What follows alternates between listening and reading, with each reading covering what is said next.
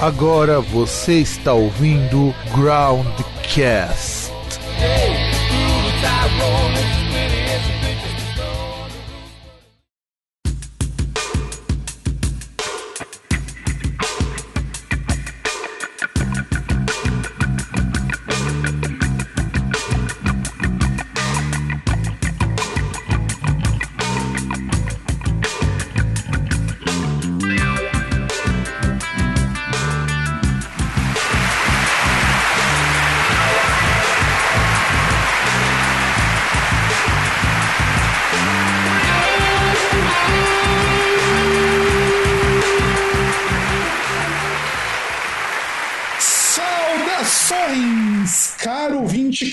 ouvinte do meu, do seu e do nosso programa Groundcast. É, estamos aqui de novo com o Groundcast Entrevista, que vai e volta, vai e volta, mas continua firme. Eu sou o Fábio, seu apresentador, seu host, e estamos aqui com uma coisa que assim, é meio raro a gente no Groundcast entrevista com um guitarrista, até porque parece, parece que, sei lá, é preconceito nosso, ou porque o pessoal do Brasil caga pra guitarrista.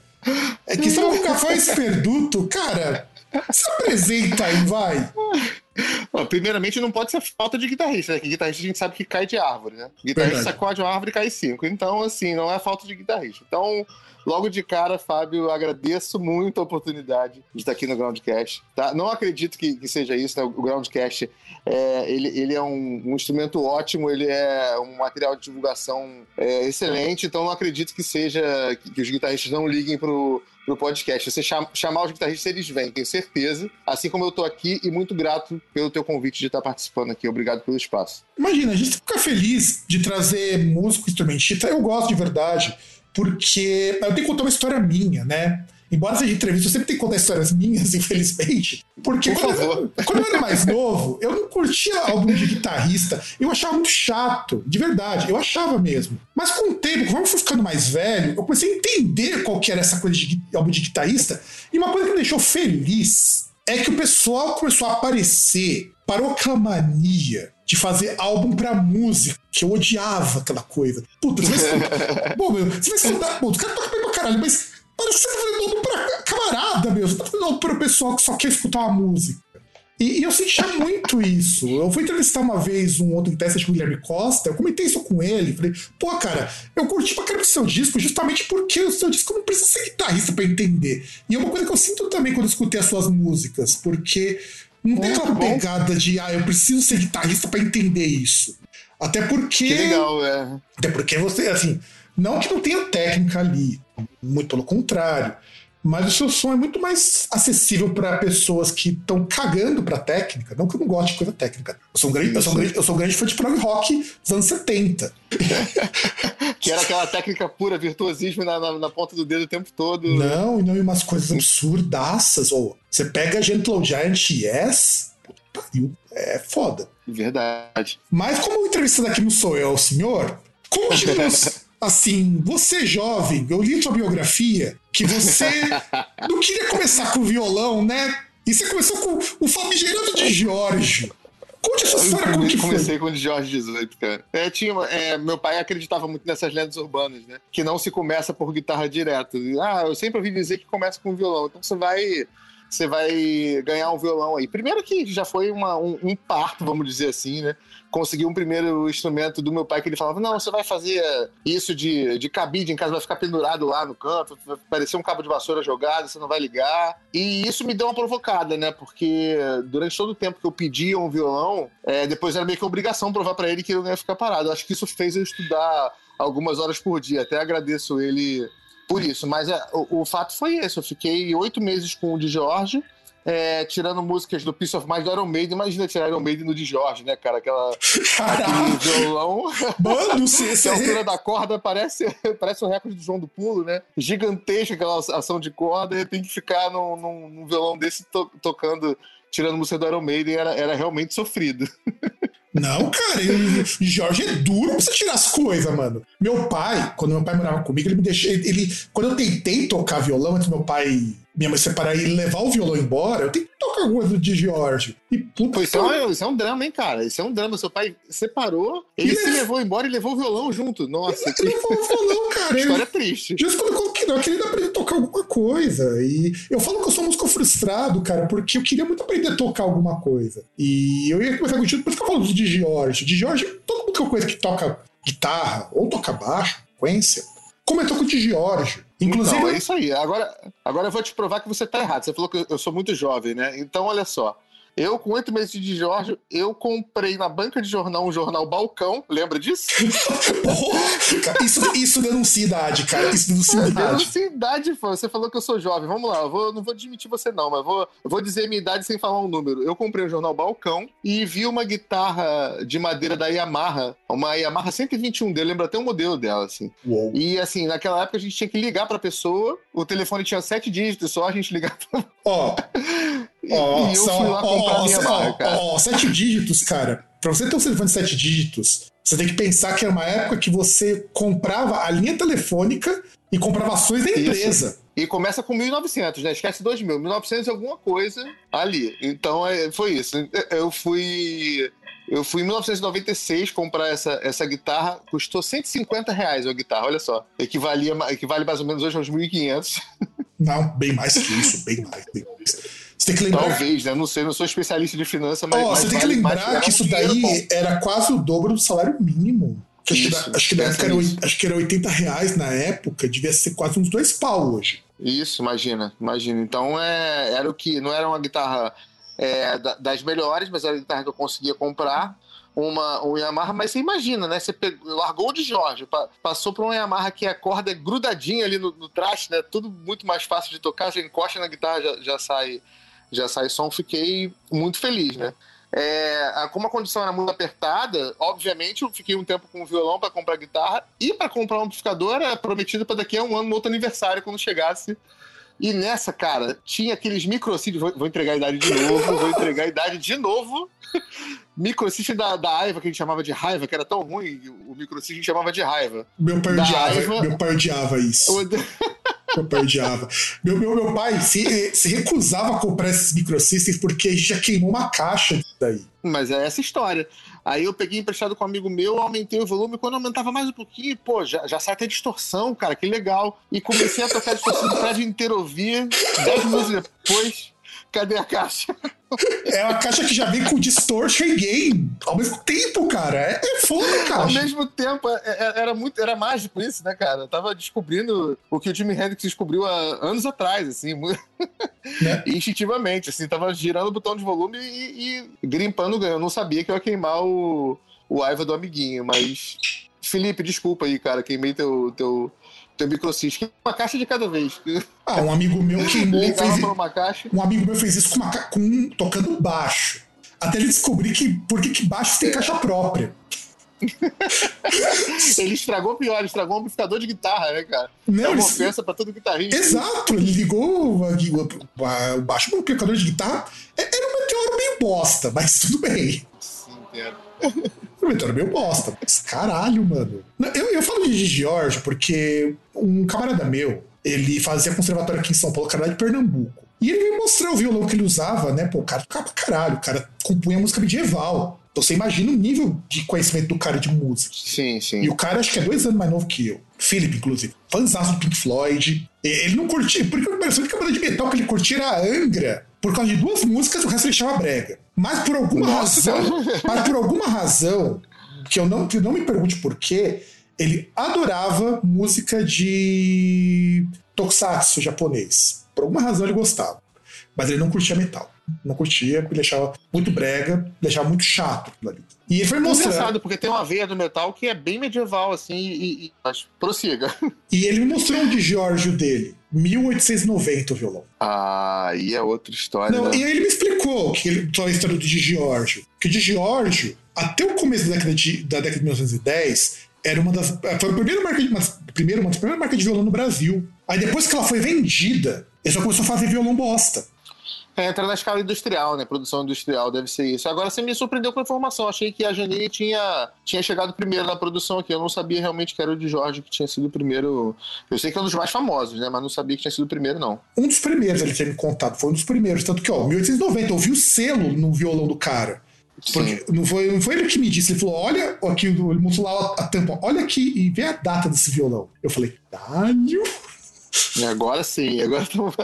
Não, 1890, cara. E eu não sabia que o violão era tão velho assim. Então. E ele explicou, depois que foi vendido a fábrica, é, começaram a fazer violão popular, porque antes eles faziam violão para músico. E, cara, a gente sabe que você vender para músico, você tem que cair em duas coisas. Ou você é muito foda, e você vai vender tipo um ex-aluno meu. O pai dele, ele vende violão pra músicos de MPB. Um violão do cara, ele faz, ele faz, dois violões por mês, dois, três no máximo. Um violão do cara custa 8 mil. Sim, sim. Um, um. E quem compra dele? Milton Nascimento. É, gente desse calibre que compra dele. Desse calibre aí, é. Eu já tive a oportunidade de tocar aqui na, onde eu moro, eu moro no bairro da Tijuca, né? Funcionava um, um lugar chamado Belutier, que inclusive foi, se mudou para São Paulo agora. E eles eram nesse esquema de fazer violão assim de, de, de, mais ou menos 10 mil reais o valor. Eu já tive a oportunidade de tocar num deles, é, é um outro instrumento. É absurdamente mais afinado. O som é projetado de maneira que você pode tocar desplugado no lugar se tiver uma boa acústica, tem um alcance que é, é impressionante. Impressionante. Eu tenho aqui comigo também, um, na, outra onda, um Taylor, né? Que é um violão mais folk, mais de corda de aço para outro. Ele também é, é, é, outro nível de violão, assim, impressionante como, como Não, Taylor é maravilhoso. faz cara. Taylor é maravilhoso. Principalmente se você tem as linhas mais antigas, as linhas de assinatura do Taylor, Taylor é fantástico. Eu gosto porque é um som mais. Eu conheci um, um, um, camarada que era um, um, aviador, ele conseguia trazer alguns instrumentos de lá do, dos Estados Unidos. Aí esse Taylor ele era fabricado no, no, nos Estados Unidos e aí ele, ele, falou que foi visitar a casa de um de, de, um japinha canadense. Ele foi lá, eu fui na casa de um japa canadense, cara, e ele falou que queria me vender o violão. Quando eu cheguei lá, ele tirou o violão debaixo da cama. E do jeito que ele comprou o violão, ele tirou da, da, da lá no ano de 2010, 10 anos depois que o violão foi fabricado, quase 10 anos depois, ele tirou o violão da capa, mas sem nenhum arranhão, assim, e trouxe para cá. E aí, em 2011, eu comprei esse violão dele, e tá aqui comigo até hoje. Continua sem nenhum arranhão, é impressionante. O violão tem cheiro de. Pena que podcast não tem cheiro, cara. Tem cheiro de baunilha, que se eu abrir, você ia sentir um cheiro maravilhoso de violão. Ele é, ele é completamente afinado com o som projetado, é uma coisa de maluco. Assim, um bom instrumento, cara, faz a gente mais feliz, sim. Faz sim. Faz, cara, faz. Nosso brinquedo. Faz, é você ter bons instrumentos, ainda mais para quem tem mini estúdio ou tem estúdio também, precisa gravar outras coisas, ou no teu caso que você tem outros projetos e outras bandas, inclusive, é, fiquei curioso quando você falou do, do Playmobil, que você até esteve lá Sim. na Som Livre. Conta pra gente essa história da Playmobil. Playmobil é um, um, um, capítulo interessantíssimo da, da, da, minha vida que eu tava, assim, sem banda autoral, sempre gostei muito de, de, de tocar, mas sempre tive essa, essa veia de, de, de, compor. E a Playmobil já era uma banda que fazia, pra fazia, era uma banda mundialmente famosa na Barra da Tijuca, só assim. Qualquer lugar da Barra da Tijuca que tocasse, lotava, ia pro lado em Ipanema, já não, já não enchia mais. E aí, é, eles ficaram sem um guitarrista e me chamaram no ano de, de 2007 para para participar. É, foi, foi muito louco. Eu estava em numa viagem em Itaipava, que é serra daqui do, do estado do Rio de Janeiro, e eles iam tocar num lugar chamado Tamboatá. Justamente no, no final de semana que eu estava é, passeando com a minha namorada da época e tal, eu falei, e aí, me chamaram para esse show aqui, vamos? Pegamos a estrada, assim, um pouquinho lá em Itaipava e fomos pro show. E, cara, a gente viu um show, assim, divertidíssimo. O Gu Peixoto, que é o, o líder, é um cara que é... Ele fala que eu não sou guitarrista, cara, eu sou um ator que que atua que toca guitarra. Eu, eu tô interpretando aqui que eu toco guitarra e é exatamente isso que ele é, assim.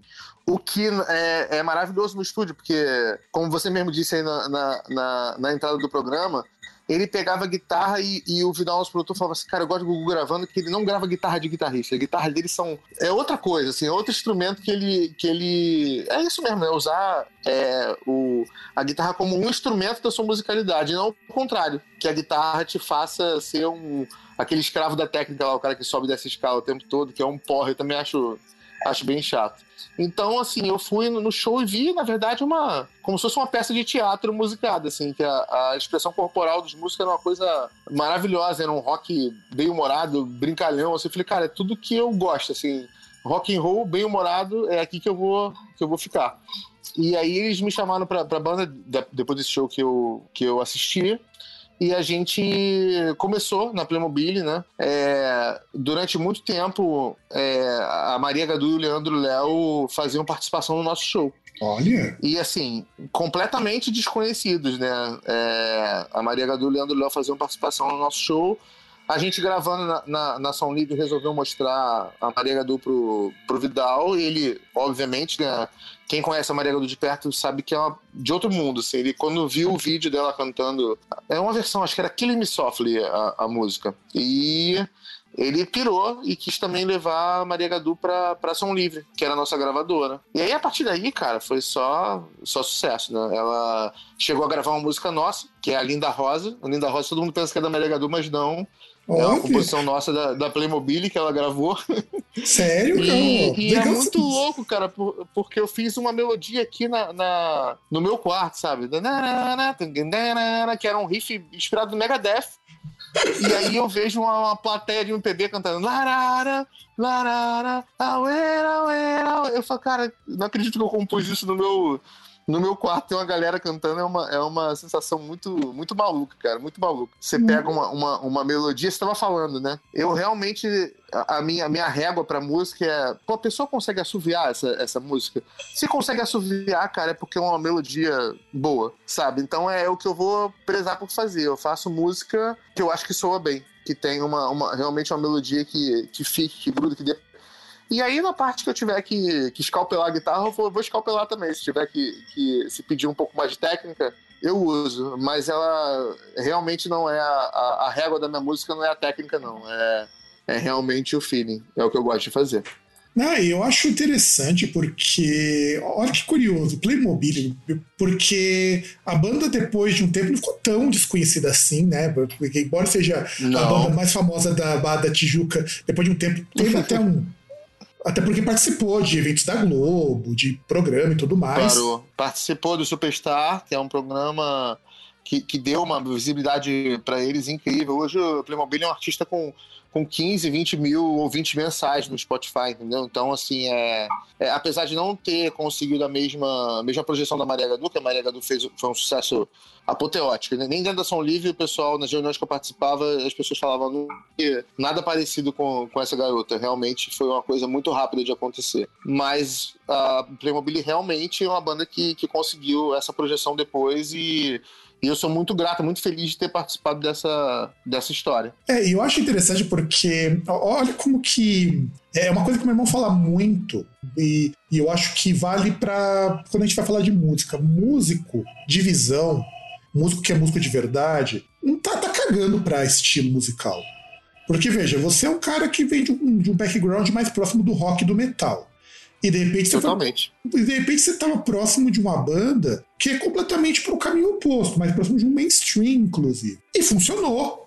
Mostra que você é músico sem frescura, o que eu acho que é muito legal. E o que, o que pelo menos para mim, para mim. E é aí que entra aquilo que eu falei no começo de por que, que eu falo da questão dos guitarristas. Não é nem porque os guitarristas não vêm para cá. Eu acho que a gente tem muito guitarrista bom no Brasil mas a gente não, não, não tem muito espaço para esse pessoal, porque aqui no Brasil, principalmente, o ouvinte médio de rock, de metal, é um ouvinte chato pra caralho. Vamos, vamos ser sinceros. Vamos ser sinceros. Sim, sim, completo, concordo com você. O ouvinte médio do rock então, é chato pra. Assim, mas, mas assim, é chato no nível que, que chega a ser doentio. Porque o pessoal tava xingando esses tempos. É, o, que, o Rafa Bittencourt lá que fez a música lá, o MC Guimê e tal. A música foi meio bosta, vai. Eu assumo que a música foi meio bosta. Mas o problema não é nem a música em si o pessoal tava reclamando. Tava reclamando porque chamou outros caras pra participar. Porra, bicho, o problema não é esse, cara. Se o, se o cara chamou. O cara tem outras músicas igualmente tão ruins e ninguém fala nada. O cara tem um. É um desafio, né? É um desafio. O, o, um guitarrista do, do, do calibre do, do Rafael Bittencourt, que é um cara que é inclusive formado em regência, né? Tem, tem um conhecimento assim absurdo de, de, de tudo. Aceitar fazer uma, uma música do, do Guimê é primeiramente, sair da zona de conforto, né? Sair da, da, daquilo que ele está acostumado a fazer. Então já, já é uma atitude respeitável de cara, de sair. Exato, assim. exato. Eu te confesso que eu não, não conheço a música. Quando eu sair daqui da, da entrevista, vai ser a primeira coisa que eu vou fazer. Estou curioso para conhecer e, e, vou, vou me debruçar sobre, sobre para ter uma opinião aí sobre a obra, mas já de cara eu já tiro o chapéu para ele que aceitou Exato. É, romper essa barreira, né? Eu acho que a música é isso. O rock, na verdade, é para isso, é pra gente transgredir barreira. O que a gente vê hoje em dia é que o, o roqueiro ele é muito conservador, assim, ele não quer sair das mesmas bandas oitentistas que ele ama, que ele gosta, ele não tá aberto. É, é o roqueiro cabeça fechada, né? Se você contar pro, pro Oz, ele ri da cara disso, né? Um cara, como assim? Você tá, tá preso em amarra, você tá conservador, você tá querendo é, manter as estruturas antigas, não quer usar nem um pouco, não quer ser um cara é, ousado mesmo, não quer, não quer transgredir. Como assim você é um roqueiro não quer transgredir, cara? Não quer sair do lugar? Isso não, não, não, tem, não cabe na filosofia do rock and roll, né? Não, não tem o mínimo o mínimo espaço. Não, eu concordo. É, eu pego muito isso pelo seguinte. É, eu vou falar, eu achei a música muito ruim, mas pela música em si. Mas eu louvo muito a atitude dele, porque não foi só MC Guimê, foi MC Guimê, Carlinhos Brown, gente pra caralho naquele clipe. Eu falei, até falei pro amigo meu, é uma We Are The World com restrições orçamentárias, porque muita gente cantando e com uma mensagem super positiva. A ideia é muito legal. De verdade, quando ele falou isso daí, eu botava uma puta fé. Que eu acho que por isso que eu achei a música tão ruim. Porque na hora que eu vi que ele ia fazer aquilo, eu falei, caralho, mano, deve ser uma coisa muito foda. Eu acho que deve ser porque a minha expectativa tava muito alta. Talvez seja por isso. Porque. Mas assim, mas eu falo com relação à música, não tô nem falando com relação ao fato de ter botão. Ele ter que chamar gente pra, fora do metal para ter gravado, eu achei louvável. Inclusive, gente. É, e aí que eu acho uma coisa interessante que não é nem próximo do que o pessoal considera como requintado. Chegou próximo, não foi que nem quando ele chamou muito Nascimento. Que o pessoal respeita. Você sabe quem foi o produtor dessa faixa? Porque, assim, geralmente quando você junta essa cabeçada, essa galera que é, que é uma farofa de Carlinhos Brau, falou no, no, outro ponto ali, o, o, o Rafael Bittencourt, são dois caras geniais, mas em áreas completamente diferentes geralmente a, a, o resultado final fica na mão do produtor, né? O cara que organiza e determina qual é o escopo ali de cada um, qual é o papel de cada um na, na, na música. Então, assim, é, imagino eu que o produtor tenha, tenha tido uma mão, mão pesada aí para o resultado final da, da, da, música. Você não então, acha? Então, eu, pelo que eu li, eu, eu li, mas é. Quem fez a. Quem foi fez a produção disso daí foi o próprio Bittencourt que na verdade. Ah, ele foi produtor também. Que foi mais assim, mas foi com base numa conversa que ele teve com o pessoal da, de uma gravadora aí.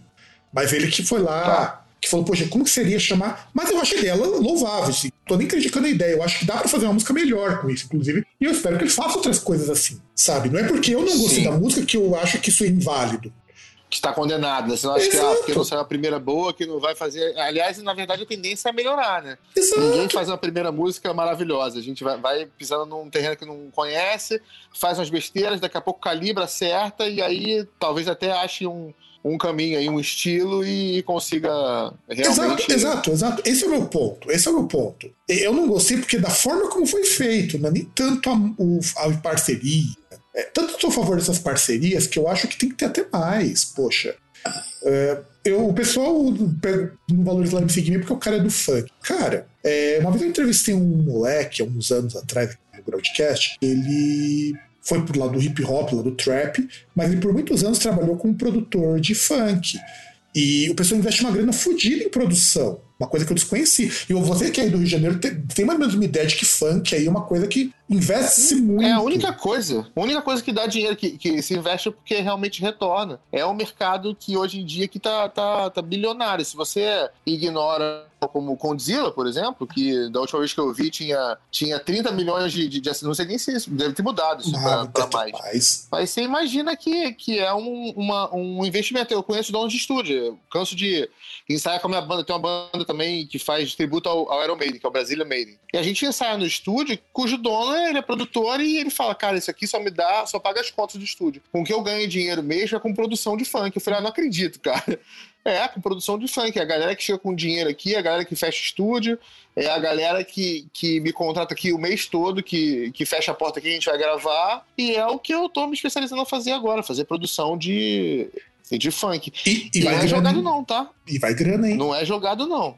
você pega é, é, uma, uma, uma música, por exemplo, de funk, como a, a, a, que virou até tema da vacinação agora do, do Butantan, que é uma música chamada Bumbum Tantan, que pega, você tem uma tocata de bar no início que depois combina magicamente com a batida que entra depois, você fala assim, ah, isso é uma porcaria. Cara, não é uma porcaria, não. Isso é uma linguagem que você não está muito acostumado a, essa produção aqui, ela, ela inclusive é tecnicamente difícil de fazer. E o cara, de alguma forma, ali no, no estúdio dele mixando com. Aí eu já não sei se teve condição ou não condição, mas ele conseguiu, de certa forma, ali pegar aquela. Imagina que você pegar uma música clássica, uma tocata de, de bar e enfiar num, num, numa, numa batida completamente já latina, brasileira mesmo, assim, é, genuína do Rio de Janeiro, música que é nossa, não tem. É, é, é o que você duvidar. E você pega e faz essa mistura dar certo. Você acaba fazendo, às vezes, mais pelo, pelo, pela cultura do que um roqueiro desse que se meteu a fazer misturar clássico com rock e ninguém escutou a música do, do, do cara. Não, não tô falando que você seja a, a, seja a realidade do Angra, que o Angra fez realmente uma mistura de, de neoclássico, ganhou o mundo todo, inclusive tem gente fora do Brasil que respeita muito o rock brasileiro por conta de Angra e Sepultura, você sabe disso.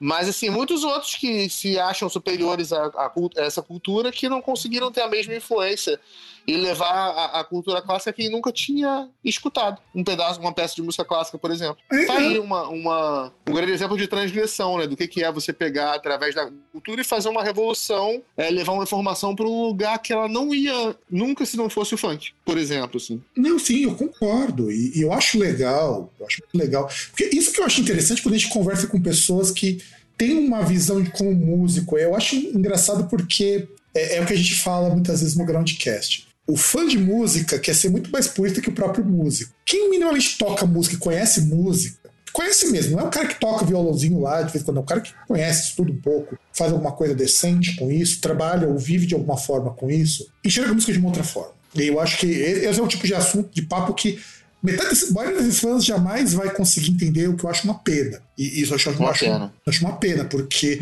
olha que coisa interessante. Eu, eu, acho, eu acho interessante porque uma vez eu estava falando isso com os meus alunos. Que uma, uma grande aula sobre poesia tal, eu estava explicando para eles sobre contar sílaba métrica, né, de poema. Eu falei para eles, olha, façam um experimento.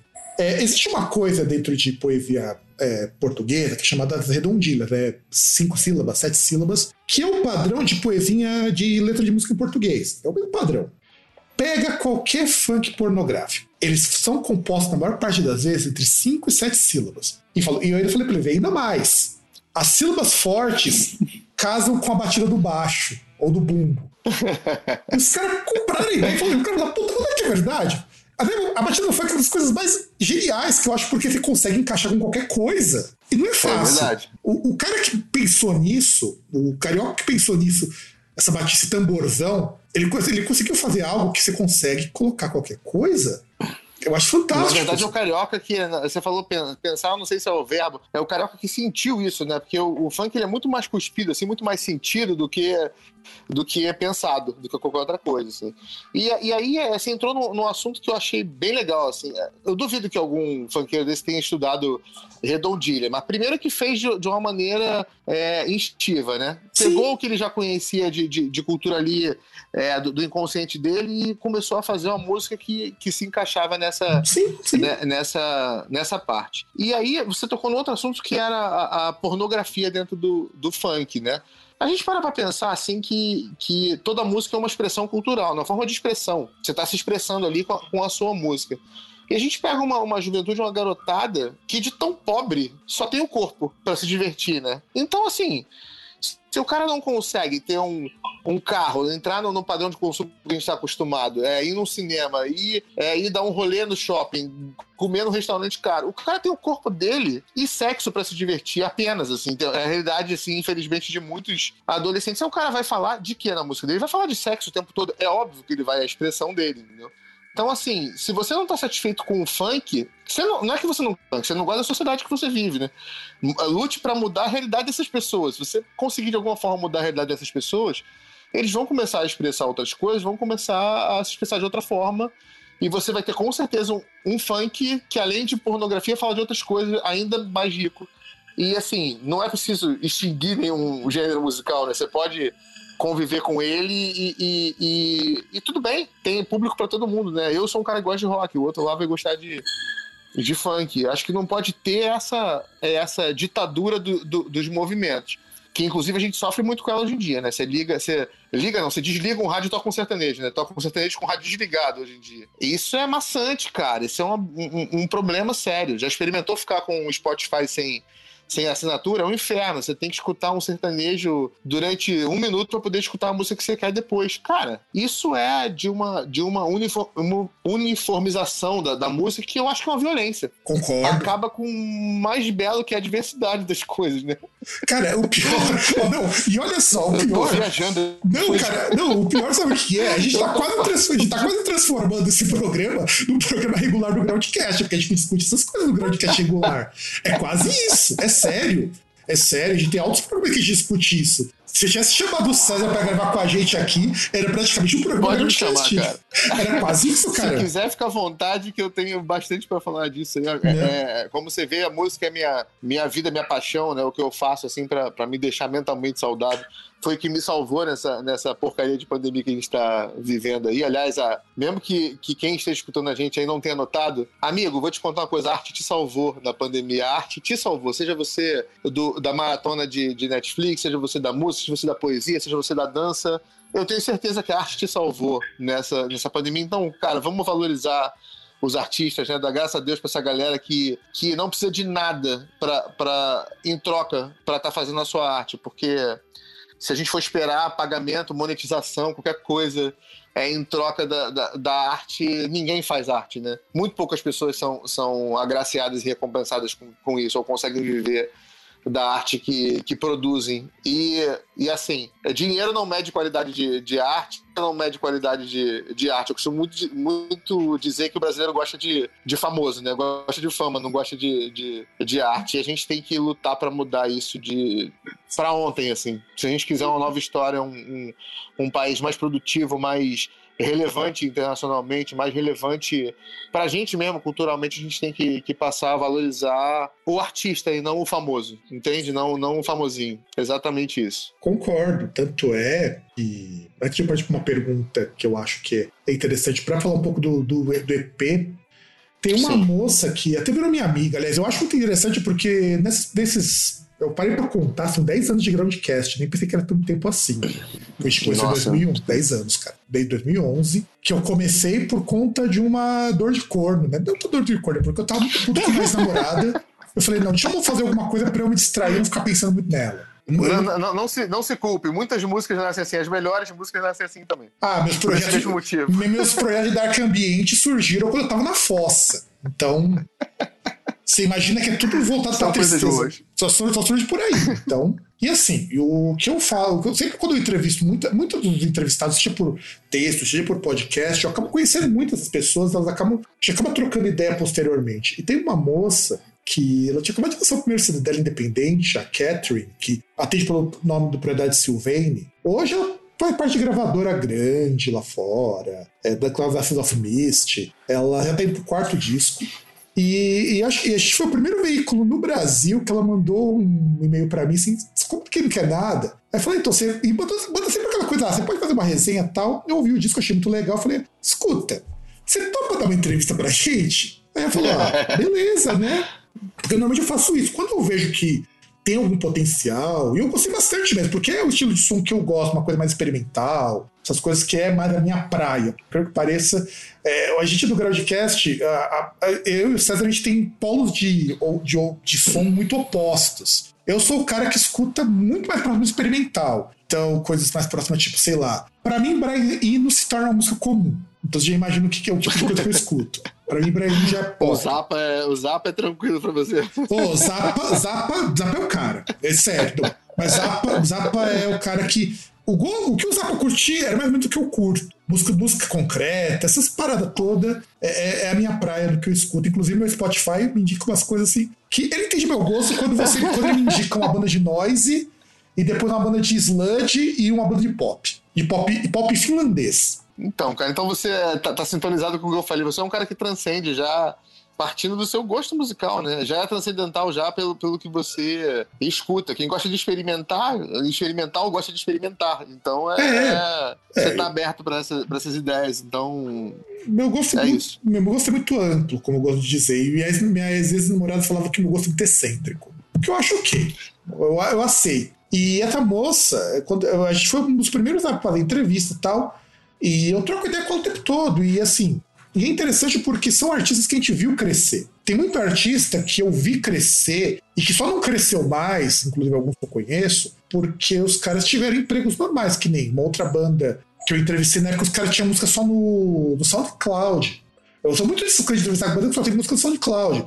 Eu vi os caras entrarem em gravadora e só não cresceram mais porque todo mundo tem um emprego normal e não pôde largar para poder viver de música. Sim. Se você tem ideia então de que é uma você... opção. Não, e você tem ideia de que você vê bandas que cresceram e eu ser o primeiro a ver que essas bandas tinham potencial e ver essas bandas crescer junto é muito, muito, muito interessante esse tipo de coisa. E eu e entra no que você falou da ideia de você apoiar músicos e não status justamente porque é muito nossa proposta. Não que a gente não entreviste gente grande, pô, a gente entrevistei o Aaron do Madame Bride, a Rafaela do Cadaveria, inclusive uma moça super boa. Sim.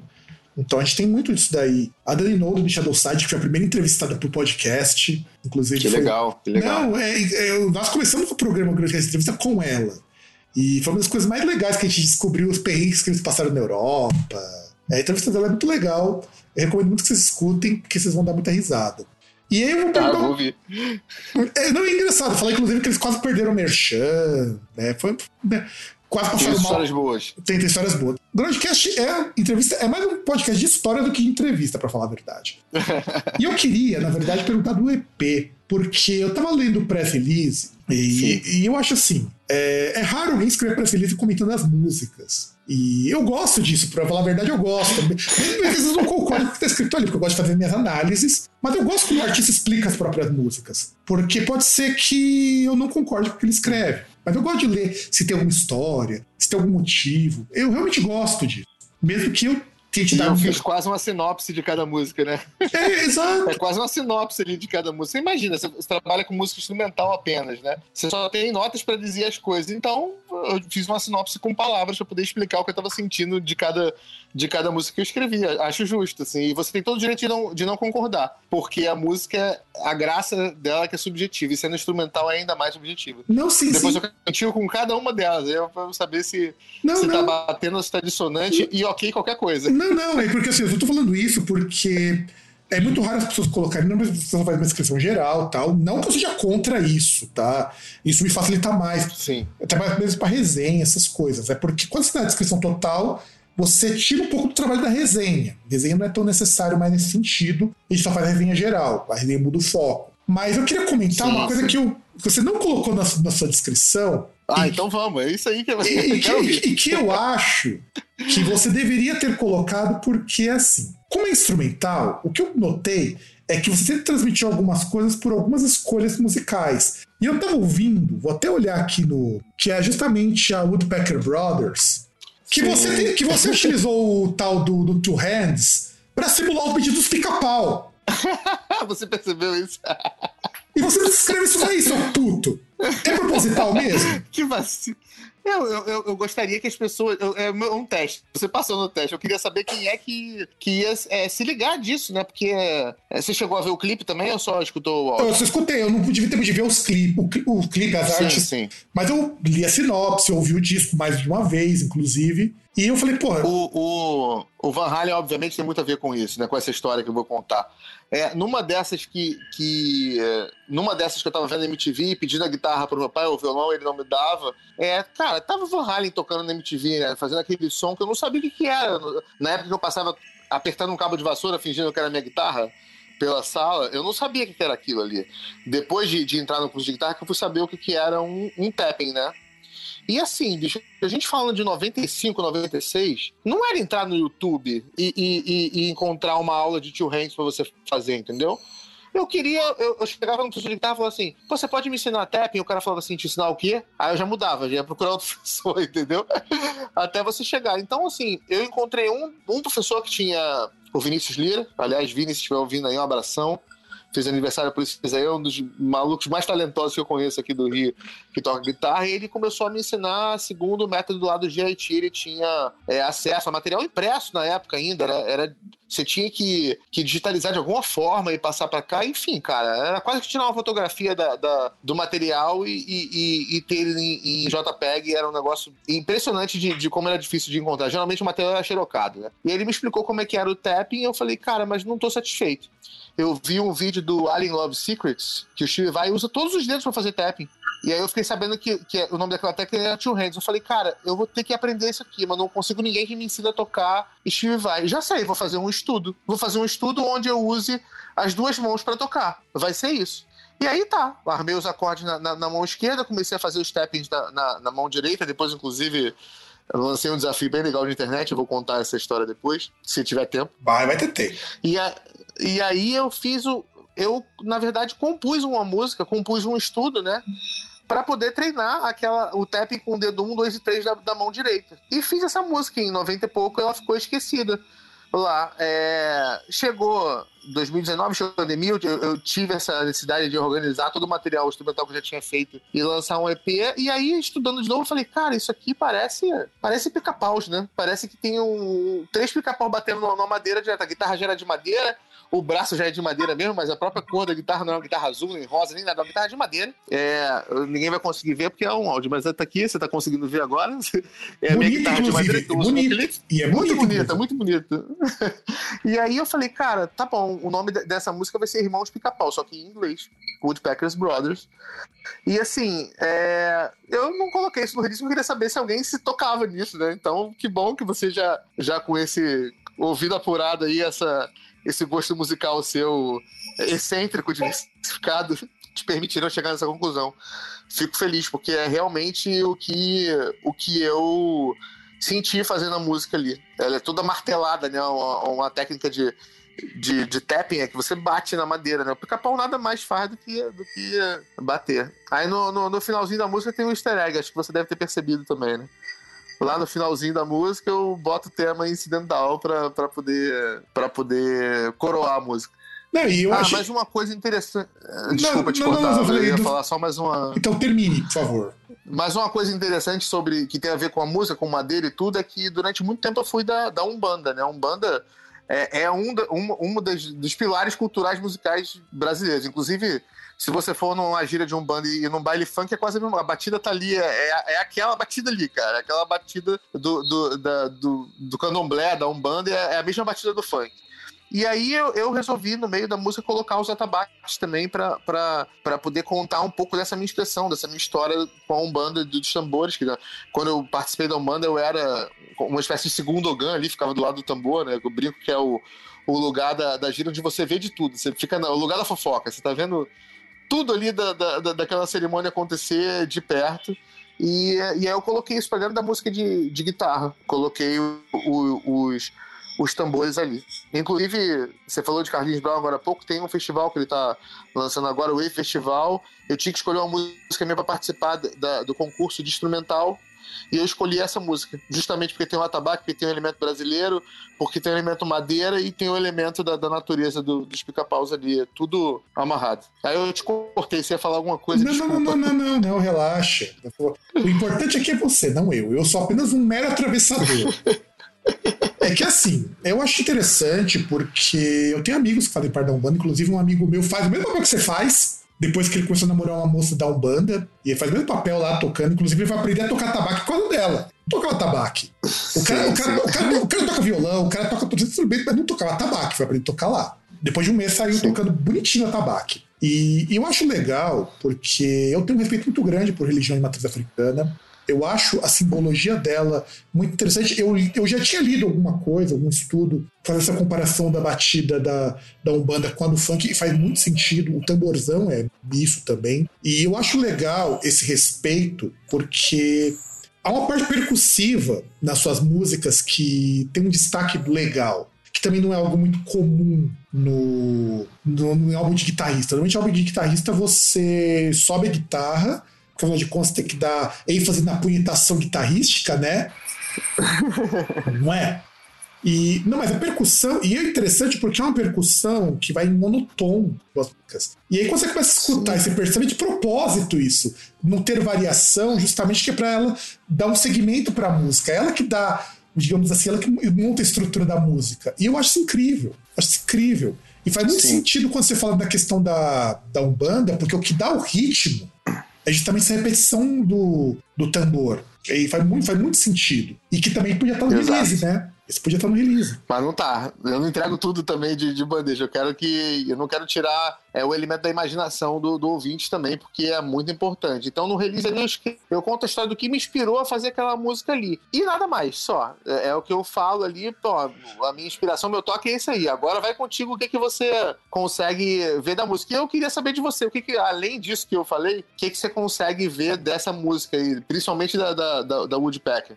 Então, o que eu notei muito, que me chamou atenção, foi justamente essa parte. Tanto a parte percussiva me chamou muita atenção, sobretudo porque Sim. é uma parte mono, é, monotonal, é uma parte monótona, na parte que ele tem um tom Sim. só. E, e, isso é uma coisa que me chama atenção, porque normalmente álbuns voltados para guitarra, você tem muito mais variação de tom. E eu percebi que essa é uma constante sim. no disco, na verdade. Não só essa música, mas é, essa música tem um pouco, é um pouco mais encorpado, mas no geral. E eu falei, puxa, isso tem alguma coisa. Aí você começa a perceber que isso monta estrutura. Se estrutura a música. E essa é uma construção. É e essa é uma construção que ela não é tão comum. Por isso que eu falei que ele não é um disco. Ele, enfim, é um disco bastante técnico, mas ele não precisa, você não precisa ser um cara assim, um guitarrista para poder entender algumas coisas. Isso é interessante. E isso talvez que. Eu tenho alguns amigos artistas de outros vieses, por exemplo, é, artistas plásticos, pintores. Eles falam, cara, eu gosto de viajar que eu boto a tua, a tua música para poder pintar alguns quadros e me dar umas ideias maravilhosas. Então, ainda rola essa, essa simbiose, assim, ainda rola essa. essa essa inspiração, né, para outros artistas fazerem coisas enquanto escutam o meu, meu som, eu acho isso realmente não precisa ser guitarrista, não, cara. Só você ser um cara que, que gosta de música instrumental e, e bota o disco pra rolar lá, tranquilo. Não vai ser aquela coisa chata. Ou tem um pouco de sensibilidade, né? Importante também é isso, arte. Mas que bom. A arte exige um pouco de sensibilidade. Eu falo que eu não sou a pessoa mais sensível para muita coisa, mas detalhe eu percebo. Ou tento, pelo menos, né? Então. Você é. já é o cara sensível para os arranjos, para saber, pra saber é, o, que, que, o que, que tem por trás daquela, daquela música. Ele tem um, um camarada que eu gosto muito, que eu sigo na, na internet, você deve conhecer, que ele tem um, um, quadro chamado What Makes This Song Great. Hum, conheço. E aí, cara, tem conheço. cada coisa, cada, ele destrincha as músicas, assim, do, do Coldplay ou, cara, ou do, é, não, um, do Waze, ele vai destrinchando. Não, um dos meus sonhos de consumo é conseguir fazer um programa igual ao dele. Eu comentei isso com o César uma vez. Ele não, ele não só destrincha, ele explica parte por parte em uma linguagem super acessível. É, é, complicado, né? Ele tem uma estrutura ali que é, é um estúdio mesmo completo, com 15 Gibsons ali e, e, outras guitarras que ele tem. Ele pega cada guitarra que, que cada música ele vai explicar, ele tem a guitarra para fazer o timbre igual. É, é, um negócio de maluco. Assim. Rick Beata é, é um canal que eu, que eu gosto muito mesmo, assim, eu acho que recomendo para qualquer um que queira se aprofundar em história de, de músicas conhecidas que ficaram, que viraram trend, né, que ficaram pop de, de rádio. Você vai encontrar Coldplay, Oasis, Pink Floyd ali, ele vai explicar o que que faz aquela canção ser, ser um puta de um hit, então é, é isso, cara, eu acho que, que é bem recomendável. Agora, voltando ao assunto do, do do Atabaque. Eu, eu disse para você que eu fiz um desafio, né? Eu fiz um pequeno vídeo ensinando como faz para tocar a base do Becker Brothers, ensinando o meu estudo, na verdade, né?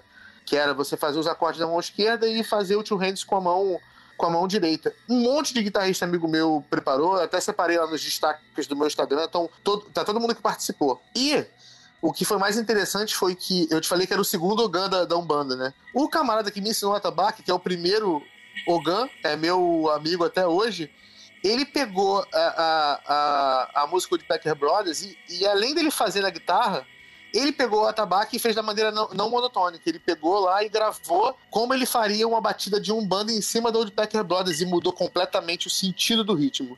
Então, quando você tiver a oportunidade, dá uma passada lá na, na minha página, instagram.com.br Rafael Esperduto, e você vai ver um cara sentado no, no atabaque, é o William, era o primeiro Ogan do, do, centro que eu frequentava. Ele transformou a música em outra coisa, assim, ele pegou o desafio do Specker Brothers, em vez de tocar guitarra, ele tocou atabaque no desafio e tirou onda, tirou onda, é, ressignificando a música ritmicamente, assim, é, é papo de gravar toda de novo com, com a intenção que o William deu na, na música. E assim, eu podia ficar ofendido, né, se fosse um cara purista, pô, lá vem esse cara, encheu minha música de tambor, eu fiquei grato e boquiaberto e maravilhado com a arte do cara e tô pensando até em gravar uma versão que contemple essa, essa, essa, essa interpretação dele, que é incrível. Incrível, Fábio. Você tem que ver. Não, eu vou atrás, porque eu, eu, gosto dessas coisas assim, reinterpretações, eu sempre sou muito a favor, sobretudo quando as pessoas.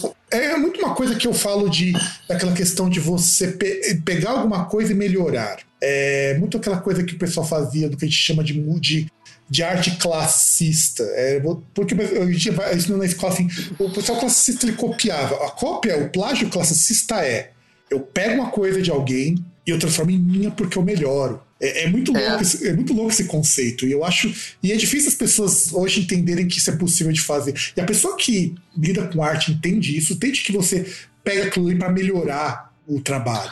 já pegavam coisas que, que eram gabarito de, de, arte, né? Grécia Antiga, inclusive, né? era, era, muito, muito inspiradora. Então, o cara já, já pega uma, uma arte que para outra época era, era assim, o, o o máximo que se conseguia fazer e ele Isso. pega e, e, e, constrói uma, uma história própria e, e com Isso. identidade e que, e que não fuja da, da também da, da, da, inspiração, né? Do, da influência. Pois é, cara. Pois é, é um desafio. Pois é, cara. Então, é, é isso que eu tento explicar às vezes pra molecada, quando vou explicar sobre arte classicista, e, e os putos não entendem. É isso o conceito de arte classicista. É você, você além de professor de inglês, também, também ensina sobre arte ou é uma coisa que acontece é, é literatura. você abordar? É literatura. Literatura. É literatura. Sim. E eu tenho que ensinar isso em literatura pra molecada. Quando eu vou falar por que, que de repente, quando eu explico que nenhuma história do Shakespeare foi ele que escreveu, ele só contou do jeito dele. Sim. e aí o pessoal fica assustado, falando, mas assim ele escreveu? Não, pois é, é, e ele é o maior escritor do mundo. Mas por quê? Ninguém conta como ele. Fazer o quê, né? Mas uma coisa, é Rafael. É o jeito de contar. Esqueci de. É uma pergunta que para as pessoas aqui que vem pro nosso programa. É, a gente sabe que vida de música é uma vida muito sofrida, uma vida de, da qual você toma. você vai tomar umas tarobas desse tamanho assim no rabo. Não dá pra ver na câmera, mas é desse tamanho. E assim, e, e, e, nem com carinho, se fosse com assim, uma lubrificaçãozinha até ia, mas não vai. Não, é com areia, cerol e tudo. É, tudo. É, exato. E além de música, o que, que você faz para pagar os boletos? Cara, então, essa é a parte chata da vida do bicho, né? eu, durante muito tempo, fui, fui bancário. Aconteceu o seguinte: eu comecei a estudar música na FRJ, né? Eu fazia é, licenciatura de violão clássico lá. Só que quem já estudou na FRJ sabe que, que as grades são as coisas mais loucas do mundo. Tem uma aula de manhã, lá tem duas aulas de tarde, depois tem o um coral à noite pra você participar. Então, praticamente morava na, na, na, ali no centro da cidade do Rio de Janeiro. Pesado, passeio. E aí, pesado. pesado demais. É, é, é, uma experiência transcendental. Eu tava falando com, a, com uma amiga minha que era professora de piano de lá agora há pouco. E eu falei, é, primeiro que você entrava, saía do centro da cidade do passeio, você entrava num prédio que parecia que estava entrando em 1800 alguma coisa, assim. Sabe, é, é elevador pantográfico que você tem que só ter que colocar o peso do outro lado para ele poder subir.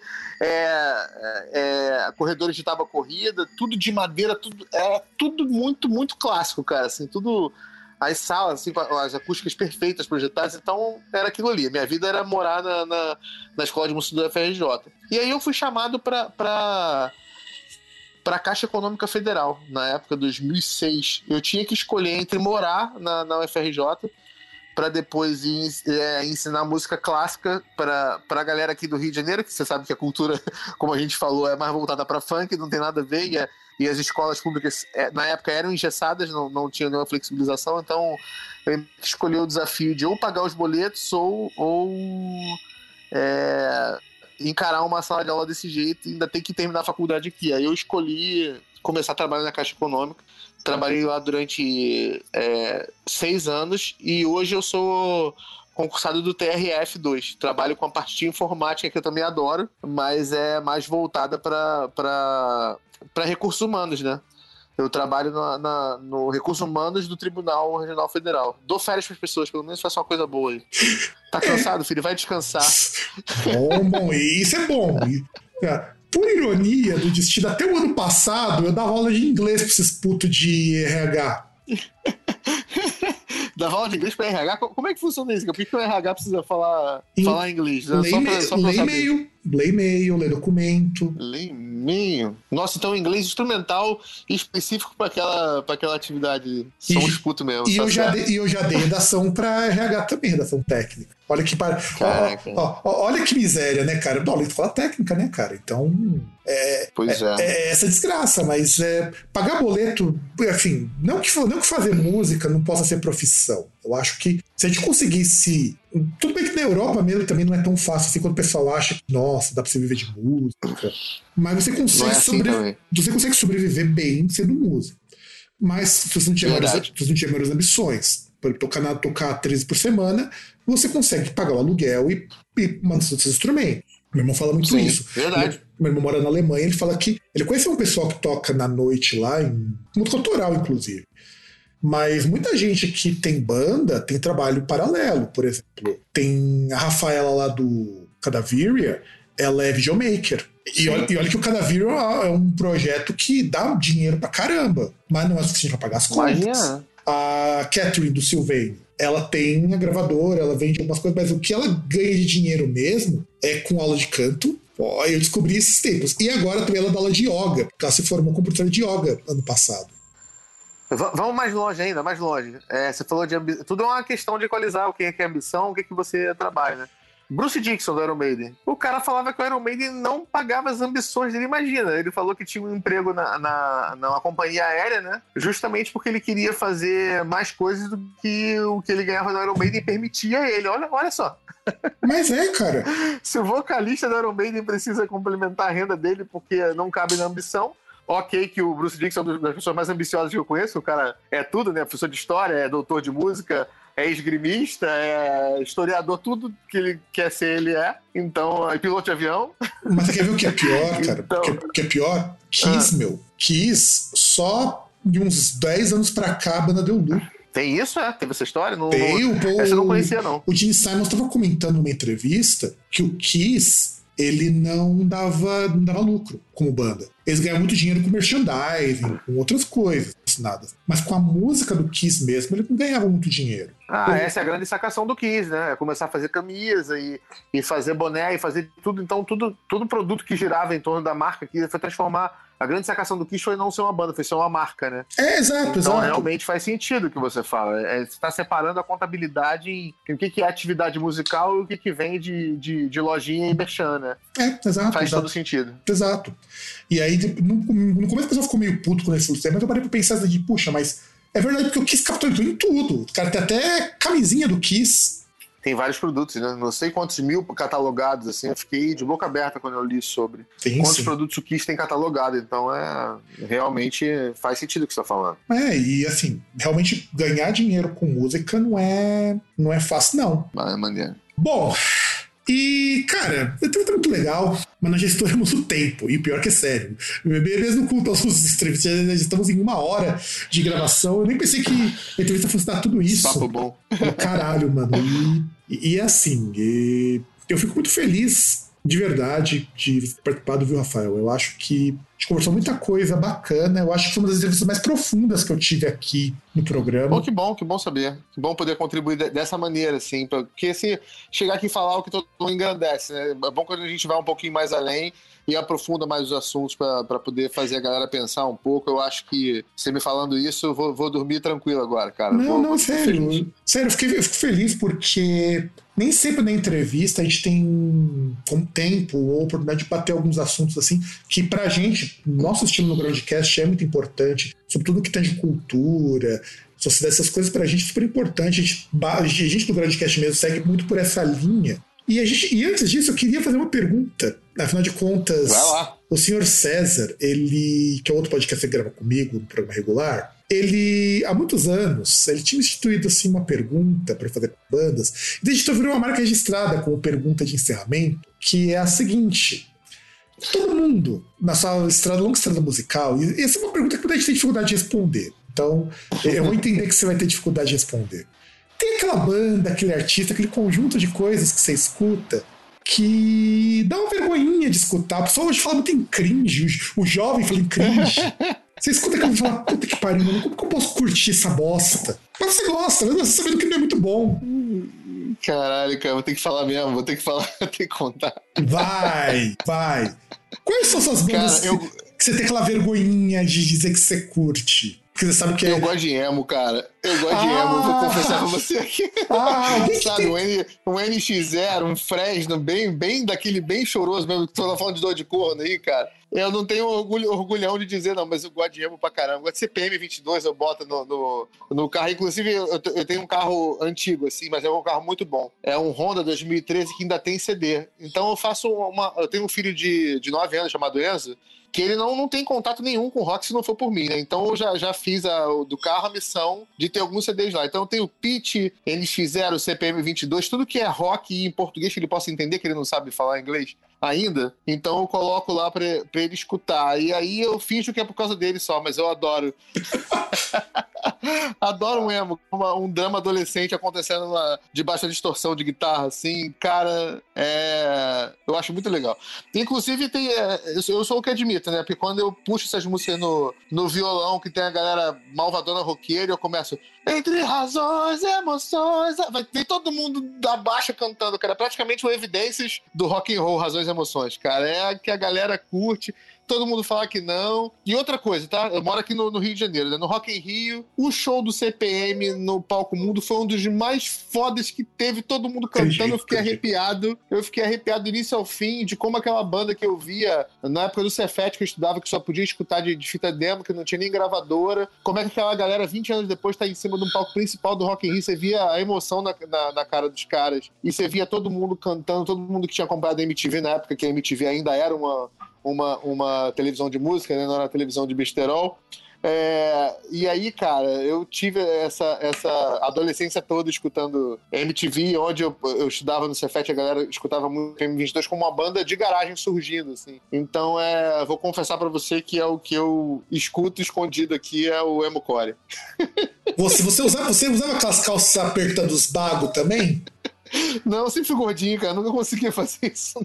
Ah, Eu usava muito, eu entrei na moda da calça xadrez, que os emos também usavam, os emos mais discretos, a galera do Fresno usava é, calça xadrez e camisa polo, era o rock camisa polo, tinha na época. Mas a galera do Restart, do, do Pelu Pelanza, calça vermelha, amarela, eu não, não conseguia fazer aquilo, cara, não, não, não, não me sentia bem se, se vestisse. Minha, eu chegava mais ali na, na, na calça xadrez mesmo, era o máximo que eu conseguia ir de... de... Ah, eu usava também um, um- um corte de cabelo que só tinha cabelo aqui no meio, mas já tinha as entradas. Eu chamava de moi calvo. É o moicano calvo. Eu eu chamava do corte de moi calvo. é o moicano invertido, né? Não, é- é- era um corte que só era pra ter cabelo no meio, mas faltava até no meio. Então ficava meio ridículo. Eu parei de usar também. Fiquei careca. Eu falei, é, Deus não me presenteou com cabelo, não, cara. Então deixa eu ficar aqui na minha. Carecão mesmo, barbudo, que é o que eu consigo fazer. Não, cara. é, um fato engraçado, meu. Um dos caras do Restart. é, acho que o Restart. Pelu né? ou Pelanza, né? Só tem dois, né? Pelu e Pelanza. Qual dos dois? Eu não vou Sabe? saber. Ele morava, ele era vizinho, eu acho, de um professor que trabalhava comigo numa escola onde eu dei aula até ano passado. Bacana, cara. Eu vou te falar, tá? A galera zoava muito o Restart, mas é uma galera transgressora da época também, assim, de, de, de experimentar coisa e não se importar que falassem deles e querer botar tudo colorido onde era tudo careta mesmo. Cara, pode parecer uma pequena coisa, mas é uma- um gesto de transgressão que eu também Cara, respeito, tá? eu vou ser bem sincero, eu fiquei muito surpreso em tempos recentes com a atitude que os caras tiveram frente a algumas pessoas que eu prefiro não comentar aqui para não dar ibope, que andaram falando umas Sim, bosta sim. por aí. Eu achei, fiquei muito impressionado com a atitude madura que eles tiveram. Beleza. Eu fiquei Tu muito vai colar, quando a gente acabar a entrevista aqui, tu vai colar esse link pra mim agora que eu vou ver essa entrevista também. Porque... Não, é, digamos assim. curioso. Digamos assim, foi, foi uma briga, foi, digamos assim, uma, uma discussão acalorada com um tiozão de uma, de uma banda que já foi, que hoje é uma banda meia bomba. Entendi. É, foi, e a, a resposta que o cara Entendi. deu, acho que foi uma resposta assim, bastante interessante. E assim. Que provavelmente é um desses roqueiros conservadores que tem a cabeça É... limitada que a gente estava falando aqui. Então, beleza. Então já tô É. chegando na... É, sim, sim, é, exatamente, exatamente. A gente, Já tô me ligando já. a gente, a gente, a gente aqui do Groundcast, uma das nossas missões também é esculachar essas pessoas. Tanto que, tanto que no programa regular, uma das nossas missões é sempre, é sempre esperar com todas as forças que o Megadeth consiga algum dia lançar um álbum bom. Porque, olha, tá difícil, hein? e agora que teve lá o cara lá que, que foi expulso da banda porque mostrou a bingola pra uma moça que não era menor de idade. Nossa, né, mas cara? agora saiu que quatro moças menores de idade já viram o, o pênis rola do cara. É sério, cara, eu vi isso ontem. Eu Foi pego com malaquias na mão, né, cara? Não, quatro. Quatro apareceram que ele já mostrou. Nossa. E o cara é pastor e é casado. Mas tudo bem. Pois E- é, né? e- Bem, então.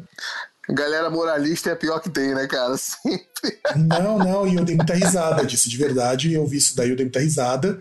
E é isso, então acho que assim, gostar de emo. eu- depois que comecei a ver esse pessoal emo, mostrando que os caras têm muito mais atitude que essa galera mais velha, eu passei a respeitar muito mais o pessoal do Emocore do que quando eu era mais novo eu achava o pessoal do Emocore.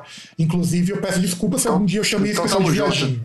Tá, eu peço, eu peço Tamo, desculpas. tamo junto, cara, porque a, a admiração aqui ta- também é, é nesse sentido. Se, se transgride, se, e se realmente é, luta para que as mentes se abram, então eu tô, tô contigo, concordando aqui, gênero, número grau. Até porque, cara, eu falo uma coisa pra você. Um dos grandes, um dos grandes, é, assim, uma das pessoas que a gente, que eu mais admiro, que inclusive vai, vai estar numa, numa post, num texto que deve sair no Groundcast até o final dessa semana, era uma pessoa que inaugurou a música industrial, né? Um barulho. Era uma pessoa que decidiu um belo dia montar um grupo antes do, do, do grupo de, do grupo dessa pessoa que era especializado em colocar um cartaz com uma mulher toda pelada e, tá, e colocava no cartaz que ia ter arte e prostituição no mesmo dia. É isso, né?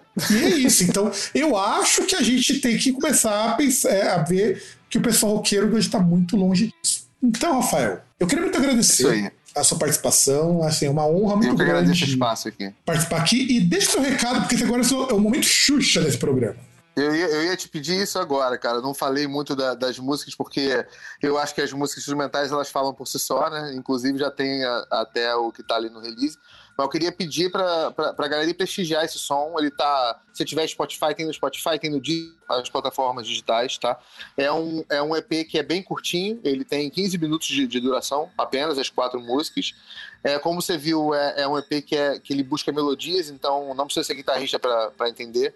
Não é um CD feito de guitarrista para guitarrista, então você que, que curte uma boa melodia, boa música, vai lá. Aparece lá no meu Instagram também, que é onde tem os desafios e, e, é, e as histórias. É, um, é uma mídia que eu gosto muito mais do que o Facebook hoje em dia, que acho que está mais ficando para trás. Então, eu tô muito no Instagram, meus clipes estão no, no YouTube, é só escrever Rafael com F normal, Esperduto começando com, com S, meu nome deve estar aí em algum lugar do, do podcast, né? Então, a galera que quiser achar meu canal no YouTube, é, no Instagram e na- nas plataformas digitais, é o que eu peço. Escuta lá e vê o que, você acha do, do som. Não vou ficar falando das músicas aqui, não. Quero que você é, escute e me procure lá nas redes para dizer o que, que você achou. Respondo todo mundo, hein? Não tem essa de, de, de, de sonegar a informação, não. Inclusive, eu vou deixar os links aqui no, na página do podcast. Se vocês vão fazer no Spotify, vai. dar- olha o texto, vai estar lá os links para vocês acessarem o Rafael Esperduto. E é isso então, galerinha. Espero que vocês tenham gostado do programa. Pode dizer que foi divertidíssimo. É, vocês vão rir muito, espero que vocês tenham gostado muitíssimo desse programa. e nos vemos no próximo programa. Um grande abraço para todo mundo e tchau! Grande abraço, galera. Valeu.